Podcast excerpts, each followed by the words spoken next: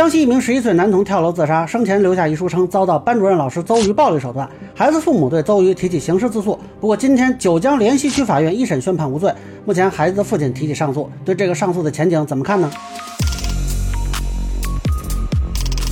大家好，我是关注新闻和法律的老梁，欢迎订阅及关注我的频道，方便收听最新的新闻和法律干货。今天说的这个案子呢，是一场悲剧。死者小宽是九江市双峰小学联西校区的一名学生，在二零二一年十一月九日十六时许，十一岁的小宽在自家小区一栋二十四层楼跳楼自杀。那天还是他外公的生日。警方发现了一封遗书，写明只和班主任邹宇有关。不过事发当天的笔录显示，邹宇本人对警方否认其对小宽有过言语辱骂行为。而有的学生的证词则说呢，邹老师平时对我们和蔼可亲，没有骂过我们，只有我们非常调皮的时候会说我们，教育我们。那这中间呢，还出现了一个插曲，办案的民警没有及时调取教室的监控，而是在事发一周之后才调取，并且一开始是没有声音的。那么警方后来查实呢，在这期间，部分数据曾经被校方工作人员张某擅自删除。在在后来的庭审的时候呢，张某说，因为他曾经进入该班教室啊，因担心自己被录进去，那给自己会招来麻烦，就删除了这部分的数据啊。因为这段视频的问题呢，孩子的父亲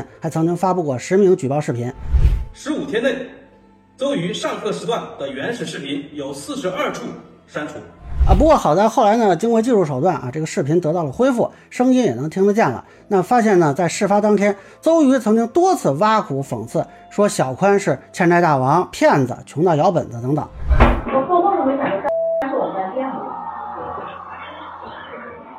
言而无信。这件事呢，随着媒体报道和孩子父亲实名举报的舆论发酵了。那后续呢，九江市教育局发布通报，认定邹瑜存在违反中央八项规定精神，违规收受服务对象红包礼金、接受服务对象宴请和庐山住宿安排等问题，存在违反工作纪律、不正确履行职责，在课堂教学中多次对多名学生有讥讽、歧视行为等违反师德师风的问题。呃，给邹瑜呢是党内严重警告处分，降低两个岗位等级处分，调离教学岗位处理。那这里补充一下，根据上述九江市教育局谈话笔录，有多名家长给邹瑜送过红包啊，有的还不止送过一次。另外，小宽的这个中队长的职务是被邹瑜免掉的，这件事家长也认为是通过这个做法在敲打他们，但是呢，这个说法就无从证实了。呃，不过警方那边呢，并没有按照刑事方向立案，于是孩子的家长就提起了刑事自诉，想要追究他的侮辱罪和虐待被看护人罪。那这里我插一句啊，其实如果孩子家长按照民事侵权索赔，我觉得胜诉的可能性是比较大的。但是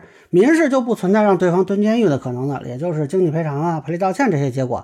那家长这边呢，估计是不能接受啊。但是刑事诉讼呢，就面临一个门槛就相对较高的问题啊，疑罪从无嘛，这个相对来说就比较困难了。那么根据法院这边的最新通报呢，这两个罪名里，虐待罪因为缺乏事实层面的证据没有认定啊，这个因为没有看到判决书，也不知道具体是怎么个质证过程。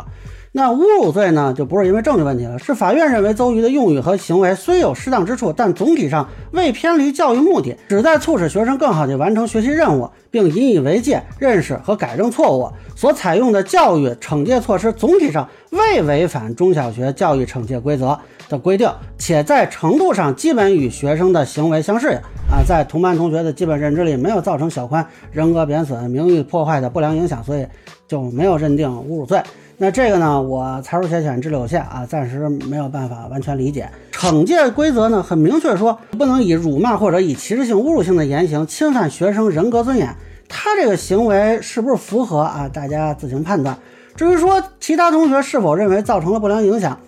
这个难道比当事人自己感到痛苦甚至自杀他更有说服力吗？当然，我看到有很多网友认为啊，如果判有罪的话，就会让以后的老师啊都不敢管学生什么的。这个我也不是教育领域的专业人士，所以我就不发表意见了。反正现在孩子家长当庭提出了上诉啊，我很好奇二审法院会怎么判断。那将来这个判决书呢出来的话啊，我也好好学习学习啊。反正对于这个事情的定性呢，看二审法院跟一审法院是不是一样吧。那以上呢，就是我对十一岁学生跳楼案的一个分享。个人浅见难免说了，也欢迎不同意见小伙伴在评论区弹幕里给我留言。如果您觉得说还有点价值，您可以收藏播客老梁不郁闷，方便收听最新的节目。谢谢大家。